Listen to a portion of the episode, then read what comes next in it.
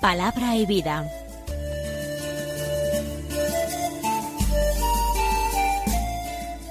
Con el padre Manuel Horta, desde Sevilla.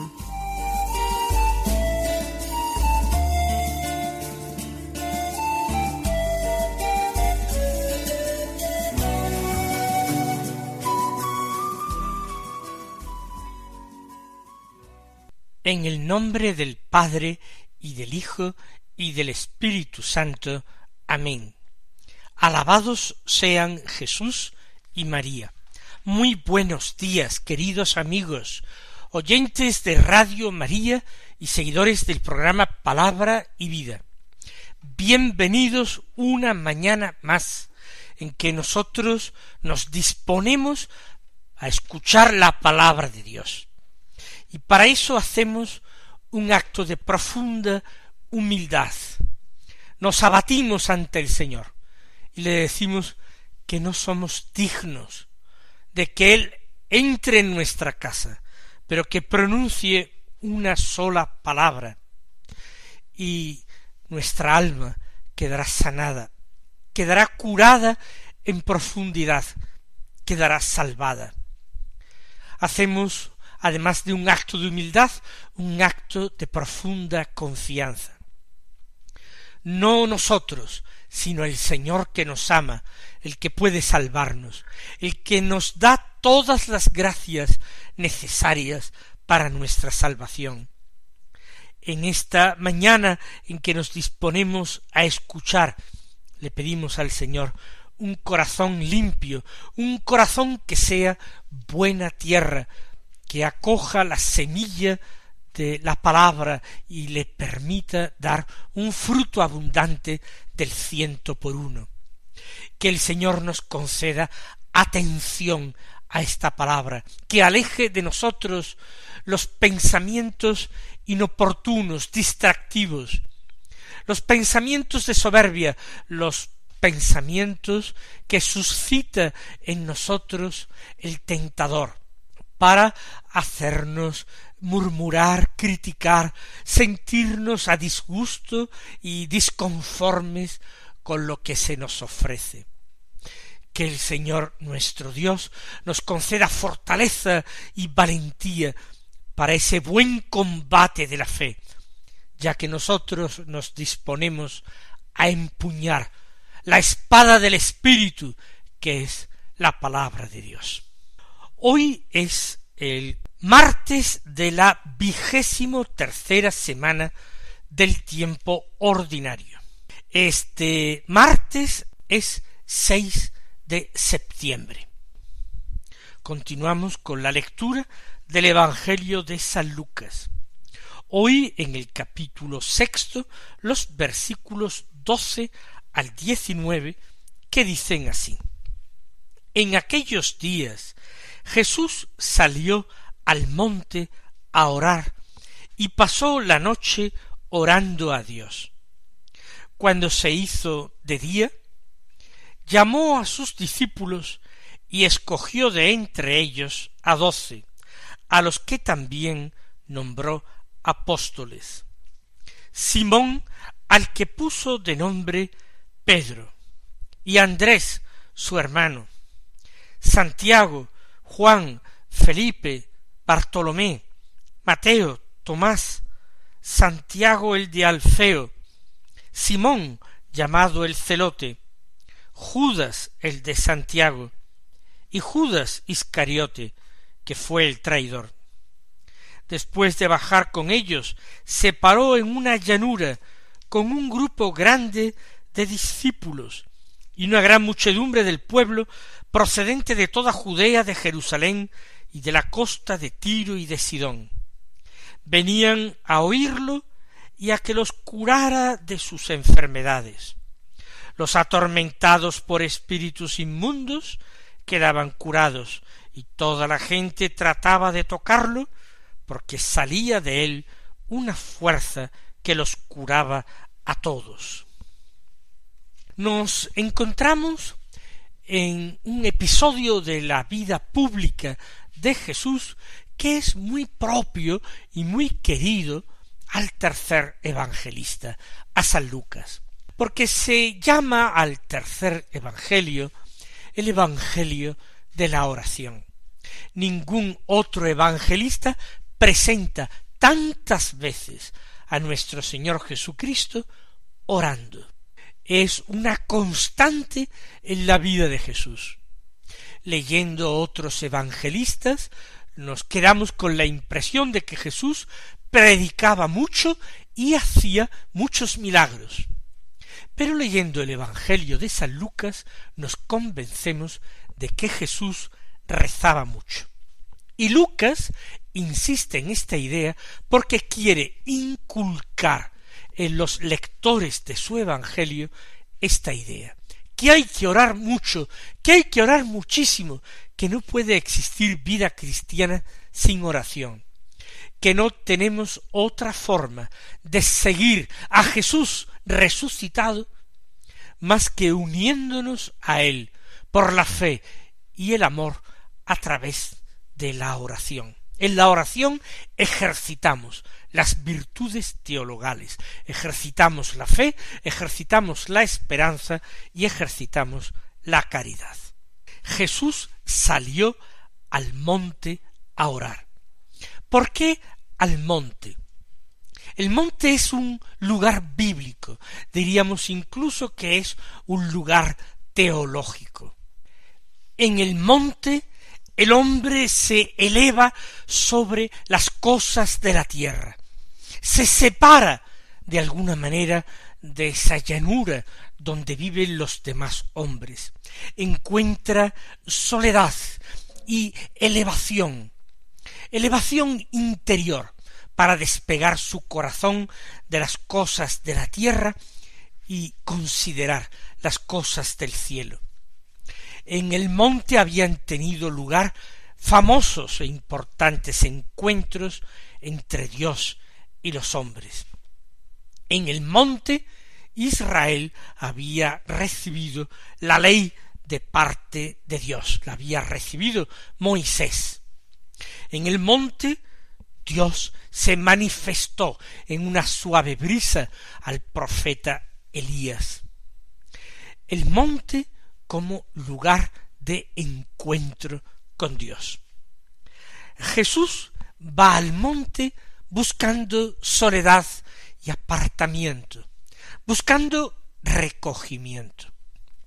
Y esto es importante.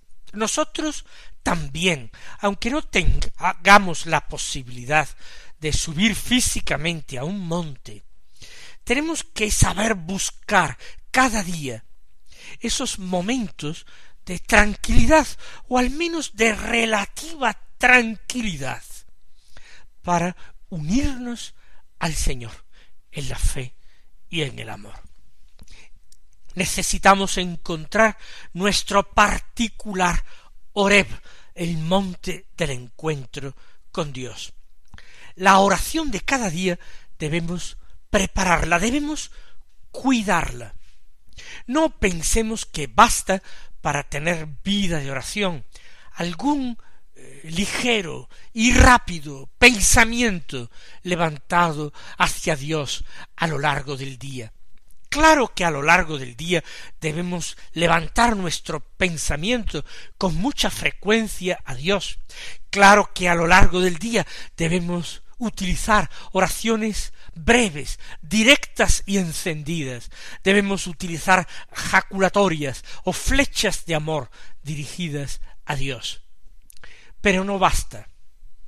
Es imprescindible ese pequeño tiempo de recogimiento, de silencio, de oración. Algunos autores se atribuye también a Santa Teresa de Jesús. Decían que con quince minutos de oración. Ellos podían garantizar la salvación del alma, su destino eterno.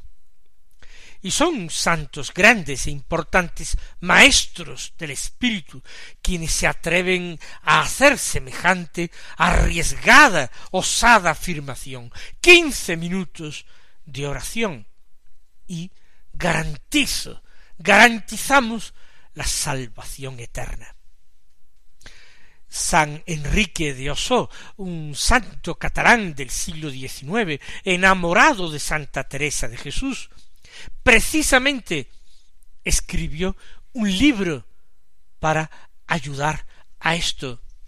Escribió un libro con los quince minutos de oración diaria.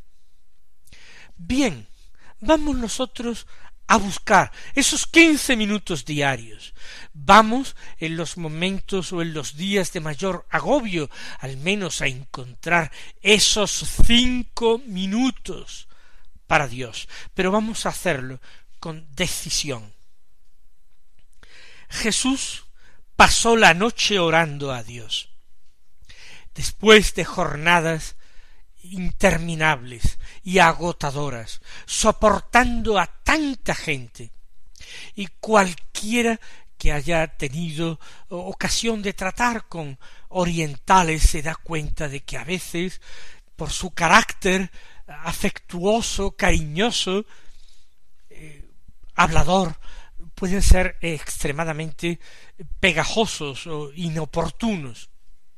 Pues bien, con esos hombres él convivió toda su vida y se retiraba a la soledad del monte, a la soledad y a la intimidad de la noche, para estar con su Padre Dios, porque desde su alma humana, con su voluntad humana, necesitaba entregarse a la oración.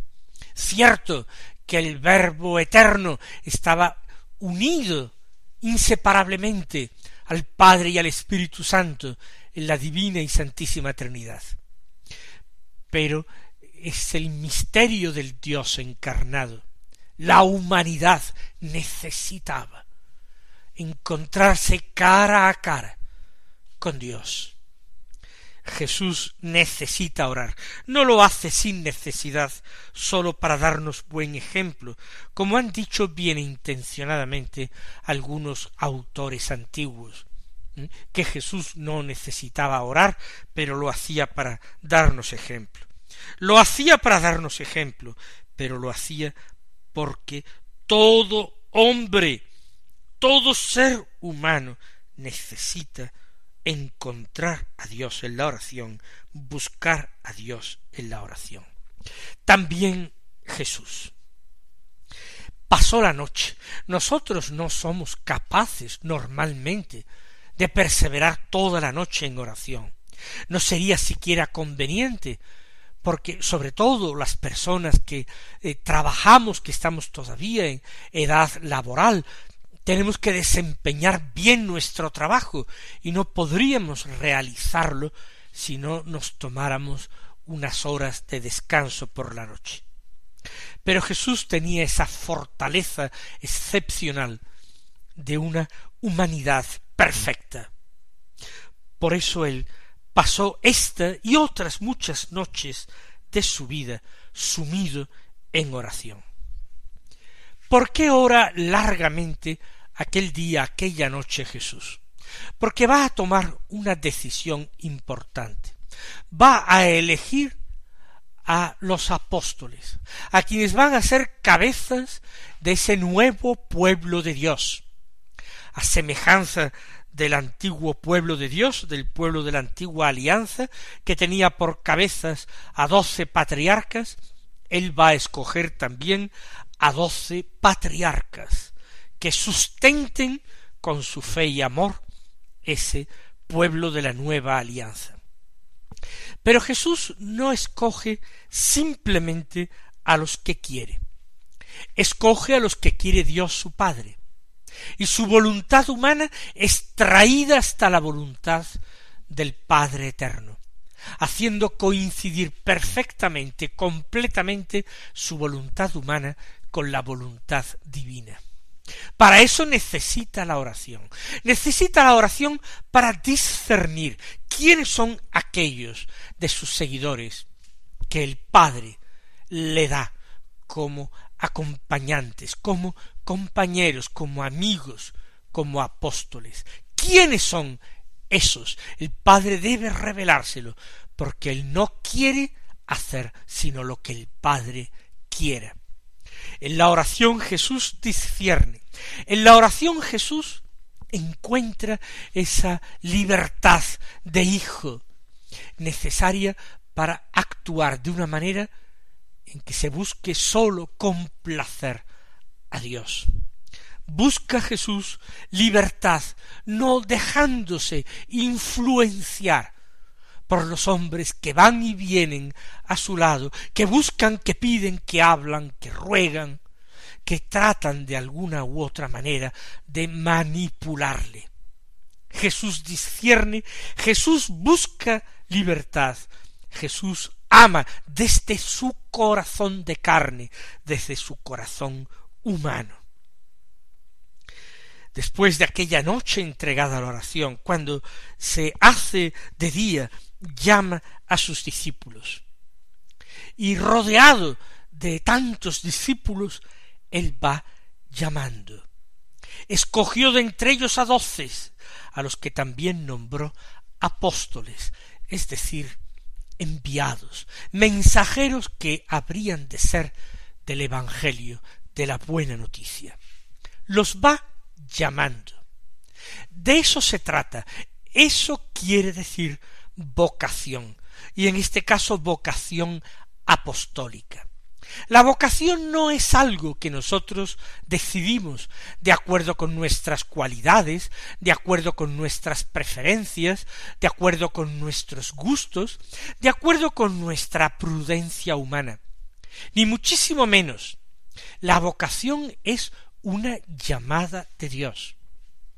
Cristo Jesús me llama a mí, que le pertenezco desde el momento de mi bautismo, soy suyo, su nombre ha sido grabado de una forma indeleble en mi alma. Mi alma ha sido configurada con Cristo por toda la eternidad. He sido hecho hijo en el Hijo único de Dios. Pues bien, Él me llama a mí, me llama a la vida consagrada, me llama al matrimonio, me llama al sacerdocio, y aun dentro de cada una de estas vocaciones a distintas cosas. Si me llama a la vida consagrada, puede ser que me llame a ser carmelita o dominica o monja de clausura o fraile franciscano o hermano de la salle o padre jesuita, o puede ser que me llame al sacerdocio, pero acá o allá en la vida religiosa o en la vida secular como sacerdote diocesano, y me llame con una vocación particular a emplearme en la cura de almas o en la predicación y dirección espiritual.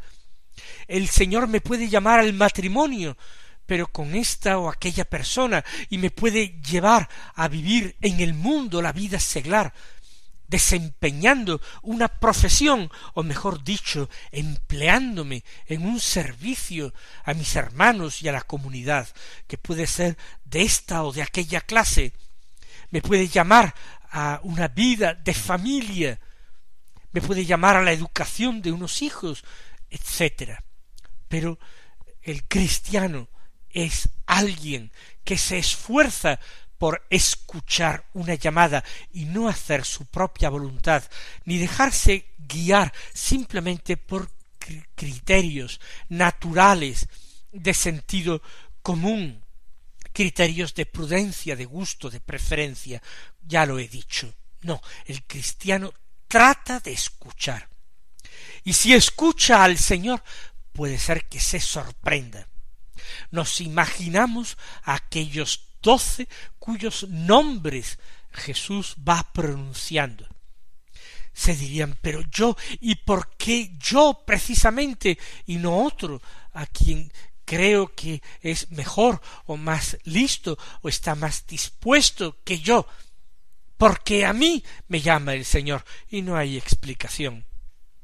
Pero la sorpresa se produce, claro que se produce. Realmente en nuestra propia vida hemos discernido, hemos llegado a entender, escuchar la llamada del Señor, nos ha sorprendido esa llamada de alguna manera, algún matiz de esta llamada genérica a ser cristianos, a ser discípulos, a ser hijos de Dios. Quizás no hemos entendido qué es ser llamado, no hemos entendido cuál es la verdadera, la auténtica vocación cristiana, y hemos llamado vocación a lo que no era, y no hemos procurado hacer silencio y orar en nuestras vidas para conocer cuál era la llamada, a qué éramos llamados. Estos doce discípulos apóstoles sí que lo entendieron, y lo fueron entendiendo mejor a medida que empezaron a seguir al Señor, que aceptaron esa llamada, igual que nosotros. El Señor nos pide dar unos pocos pasos en la dirección a la que Él nos llama. Y luego, a medida que avanzamos, Él sigue iluminando el camino, sigue abriendo nuevas puertas, sigue despejando dificultades que parecían insalvables. Los nombres de los apóstoles son esos. Simón, al que luego el Señor le cambió el nombre por el de Pedro, piedra. Andrés, su hermano, quizá su hermano mayor. Santiago y Juan, los hijos de Zebedeo. Felipe, Bartolomé, Mateo, el evangelista, Tomás, Santiago el de Alfeo, Simón llamado el celote, seguramente por su gran celo por la ley de Dios, por su religiosidad profunda y acendrada. Judas el de Santiago, pariente del Señor sin ninguna duda. Y finalmente, y es triste pero no se puede terminar la lista, Judas Iscariote que fue el traidor. Él también fue llamado, pero no continuó hasta el final de su camino se entretuvo por el camino, escuchó otras llamadas que no eran de Dios, era la llamada del diablo, y la siguió, por la facilidad que aparentaba, por el beneficio que le reportaba. ¿Qué hizo el Señor después de este llamamiento? Bajó del monte con ellos, se paró en la llanura, con un grupo grande de discípulos, de pueblo, pueblo, una muchedumbre grande, venida de toda Judea, de Jerusalén, de la costa de Tiro, de Sidón. Todos venían a oírlo y a que los curara de sus enfermedades. Y allí el Señor, que se detenía con ellos, que perdía el tiempo con ellos, que les enseñaba y les sanaba. Venían, dice San Lucas, los atormentados por espíritus inmundos. ¿Para qué? Para que los liberara quedaban curados y toda la gente trataba de tocarlo, porque salía de él una fuerza que los curaba a todos. Si ya era engorroso escuchar a todos, ¿qué no sería el dejarse tocar por todos? Mis queridos hermanos, acojámonos a la infinita paciencia de nuestro Maestro y Señor, que sin duda escuchará también nuestras pobres súplicas que Él os colme de bendiciones y hasta mañana si Dios quiere.